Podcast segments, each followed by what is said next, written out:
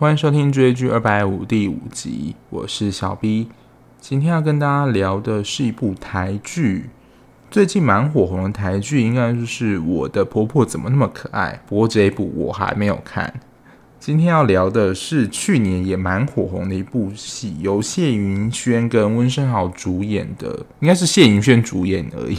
对，《俗女养成记》这一部去年也是非常火红。一出来之后，我也看了，那我就觉得说，哦，这一部也是真的是强力的大推。而且，如果你的年纪是三十到四十岁之间，你就觉得哇，那个共感真是强到不行。你就觉得说，好像你就会觉得说，我们最近的心境好像就真的是这样。而且，它的年代感就真的是蛮像我们出生年代的那个时空背景，所以你会觉得感觉非常的贴切。《俗女养成记》是由小说它所改编的一部戏剧，它的作家江鹅，他也有出现在就是戏剧里面。他有一幕是一个，我记得是演讲比赛还是卡拉 OK 比赛，黎明举办，然后今天就有一个评审就是江鹅。那我后来我去看访谈片段才知道，原来那个就真的是作家本人客串。然后他的故事描写就是一个接近四十岁的女生，然后她去。他是台南人嘛，然后到台北打拼的过程，但他就是描述他的背景，就是没钱、没房、没车，就是感觉你不能说一事无成，但好像就是没有什么成就的一个女性，然后可能也面临了结婚压力呀、一些就是传统习俗上的一些对他的期待，但他都没有完成的这样一个女子的故事。而且他的片名是《俗女养成记》，但除了谢盈萱这个角色之外，其实。不过，其实她的妈妈跟婆婆，我觉得也是在这部剧里面蛮重要的一个角色。其实她就是在描写三代不同的女性，其实她们身为不同的角色，都有在她们那个时空背景里面有她们困难的地方，还有要面对的挑战。就这一部，就完全，如果你是女性朋友的话，一定是非常。共感真的强到不行，而且如果你其实可以带入你自己的身份，比如说你是上班族，或是你是已婚妇女，或是你可能已经当人家婆婆的人，可能会面临到什么样的困境，或是心心境是怎么样？我觉得他这部真的描写的描写的非常的贴切，所以这一部想当然也是以贴近写实为主轴。而且你会觉得里面的用词啊，还有他们互动就非常的接地气，就非常有那个时代会传达出来的感觉。而且其实他们，我觉得我看到每一个角色都有自己要去面对的一个课题，而且这些课题是在华人社会当中非常常见的。所以真的，你不管是男性或女性，你在看这部剧的每一个角色的时候，我觉得真的都有一两个角色可以打动到你，或者是非常贴近你自己的心境，所以我觉得这一部这一部叫好叫座的原因在这里，就是真的太贴近我们真实生活的心境以及可能会面对到的课题。我自己在准备资料的时候，就是真的随便一想，真的不用太查资料，就是洋洋洒洒就可以列出好多项，像是。婆媳之间关系，就是嘉玲的，就是女谢盈萱这个角色的妈妈跟她的阿嬷，其实一开始是有婆媳关系，就会看到很说很多地方，她对于婆婆的习惯其实看不顺眼的，但是其实这个婆婆也会对这个媳妇有蛮多的意见，那她每次透过彼此磨合的过程当中达到一种平衡，他们并没有说某一些戏剧说婆婆把。媳妇当成女儿，没有没有没有，就是他们就是在某一些想法上还是不太一样，只是也是透过慢慢的生活在一起，然后去磨合的一个过程。然后阿嬷本身，我觉得她应该就是描写比较早期那种女性，就是他们是相亲认识啊，那其实对于先生也并没有太多认识，但就是想说好就有个伴，那就持续的生活下去。而且那个时候，应该重男轻女的文化是非常严重的，所以基本上都是完全依附着老公生活，或是以先生为主。所以其实，在片中阿嬷过世之前，他会希望他有一个愿望啊，就是他希望能够变回做他自己，不用再做谁的太太或是谁的婆婆，能够做回他自己，是他最后的愿望。那其实就也是最近蛮提倡的一个议题，就是对于自我的自觉，做自己了解。就是了解自己，然后能够成为自己、做自己的这样的课题，不用再为了谁而活。那我觉得这个部分是在阿嬷跟陈嘉玲都有演到这个部分。然后嘉玲的爸爸，他是因为他们家除了他之外，他还有弟弟，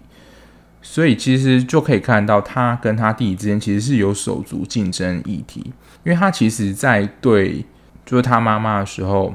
他就是我觉得比较乖乖听话。子承父业那种个性的人，然后就是父母的话，然后听老婆的话，但是就是平平稳稳的过日子。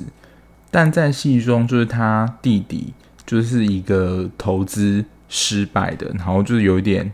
投机取巧这样角色，就是吴康仁演的时候，爸爸跟妈妈对他其实有一点睁一只眼闭一只眼，然后就是想说他只要在外面欠钱的话，就要帮忙他筹啊什么，所以。其实难免家里的爸爸就会在心里会蛮不平衡的，就好像他碰到什么困难的话，他的爸妈都会帮他弟弟想办法或收拾。可是，在对他来讲，就是他其实会也会想要得到父母的关注跟关爱。所以手足竞争议题在，因为吴康仁出现的场景其实只有一下子，但就可以在他们之间互动中看到这个手足竞争的议题。然后就是嘉玲的小姑，就是范瑞君演的这个角色。我觉得这个就是大家在过年的时候最怕碰到亲戚类型，就是会互相比较自己的女儿、儿子啊，就是自己的小孩跟其他人的成就啊，或是薪水，就是问一些超讨厌问题的那种亲戚，就最后真的是完全不想跟他互动，而且他就是非常的遵循古礼或是古代人他们。的一些习俗，我只能说看到后面就是觉得说，哦，他脑袋就真的是一个非常死的人，不知变通。但你就会看到，就是周遭有一些亲戚的影子在他身上。就是如果你是久久才回家一次的人，你就会每逢年过节就会看到有这种亲戚出现。还有职场的，应该算是霸凌吧，就是因为嘉玲她之前在公司是担任董事长的特助。但因为他其实就是非常不爽，他们董事长就是自己有了小三，他就是还要请嘉玲帮忙掩盖这个事实，而且掩盖的时间其实蛮长的。然后他后来就真的不爽，就是辞职不干。他觉得可能这样就是违背他的良心，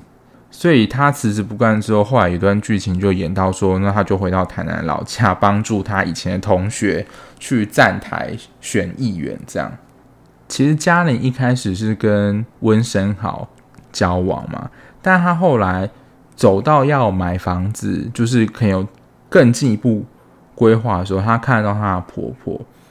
就会感觉到说，她的婆婆其实还是非常保护她儿子，而且仍然是把他当成一个外人的感觉。我觉得那个时候嘉玲就意识到说，这个人不能嫁。如果嫁过去之后，以后的日子肯定是也是很难过，所以她那个时候也是狠心下来，就是说要跟交往很久，我记得蛮久的男男朋友分手，所以他在就跟温昇豪分手之后，就彻底成了一个，你会觉得当时可能会顿时有一种感觉，就是说我人生到底在干嘛？就是人人家是人生胜利组，但自己好像是人生失败组的感觉，就面对一些可能。在三十到四十岁，因为其实这一段时间是工作就是事业的黄金时期嘛。可是，在这个时段却没了工作，然后也没有一些收入，跟大家可能觉得比较光亮的，比如有车有房，或是有对象等等，就什么都没有，就比较不符合社会期待，就会产生对于自己的失望。我觉得这个心情真的是蛮挫折跟挫败的。而且人一定都会有比较心态，好像，但是当跟人家比较了之后，那个失落感就真的是更重了。然后嘉玲的弟弟就是一个男同志，他是喜欢嘉玲的同学，因为在那个年代，就是对于性别的观念，就是真的还是非常的保守。这种事情传出去基本上是不太可能，而且可能，而且佳明是他们家的独子，那他身为独子，一定有背负一些对家庭的期待跟社会压力。那嘉玲的妈妈，我觉得她就是一个传统的职业妇女，那她的地位，我觉得就真的是夹心饼干。她对上面不只要侍奉服侍婆婆，那她下面当然也要管教小孩嘛。所以在上面肯定要顺应，甚至讨好或顺着婆婆的心意，但对下她又要管教小孩的那一面，等于是面对双重压力，而且。那那个时代，其实对于那个时代，对于女性在社会上是比较，我觉得是有偏见的。比如说，如果生不出小孩啊，就是说，哦，是不是女女人怎么样啊？或是小孩管不好，说妈妈不会教啊什么？其实对于女性在社会上背负的责任压力是比较大的。所以在剧集中也会看到说，在家里妈妈，他们不管面对亲戚啊，或是邻居。等等的闲言闲语，她其实都需要花费很大心力去接收这些讯息，然后慢慢的调试。就真的随便掐指一算，就有六七个，就是社会上常会碰到议题，就是展现在这部剧中。然后有一个就是，就嘉玲，嘉玲在跟温少分手之后，她后来的感情线就是回到她。回到台南之后，跟他的国小同学选议员那一群有关联，因为嘉玲的个性在里面本身就是比较大啦啦的，然后我觉得蛮好笑，就是他之后就是很常被安排相亲嘛，然后就还要装作一副就是楚楚可怜，然后就是温柔贤淑的样子，那其实这都不太对嘉玲的胃口，或是他不能展现出他真实的样子。但其实殊不知，就是这个蔡永生，就是那个去选举的人，他其实对嘉玲也都有好感。不过嘉玲应该都只有把他当做哥们而已，所以其实对他的态度就真的是像兄弟一样。这样可能是没有到三字经，就是随口这样，但是就是讲话是比较大咧咧的，然后也比较没有在顾形象的。所以其实他们在相处上是非常自在的。所以，他后来就是有一场，就是介绍到说，他们要介绍到对象就是这个蔡永森的时候，他说：“哦，他们已经认识啊，而且那时候就可以看到他就是非常放开在吃饭。因为通常如果去相亲的话，就是为要给双方留下一个彼此蛮好印象，所以吃饭大家可能非常的秀气，然后可能只吃一点点小鸟胃这样。但那一场可以看说，哦，他就是没有在客气，就是。”完全是展现他平常吃饭的样子，我觉得这一点是蛮有趣的。我觉得这个就是描写之前听过一句话说，如果能够让那个人看到你最丑或是最不堪的样子的话，你就是可以跟他交往，甚至结婚了。因为其实你在他面前其实没有任何的包袱，你可以非常自在的做自己，他可以接受你可能这么自然的一面。然后我最后要讲一个是，我觉得是本剧我自己看到了的核心议题，不知道你们有没有这样的感觉，就是学习去接受父母可能对我们会有的失望，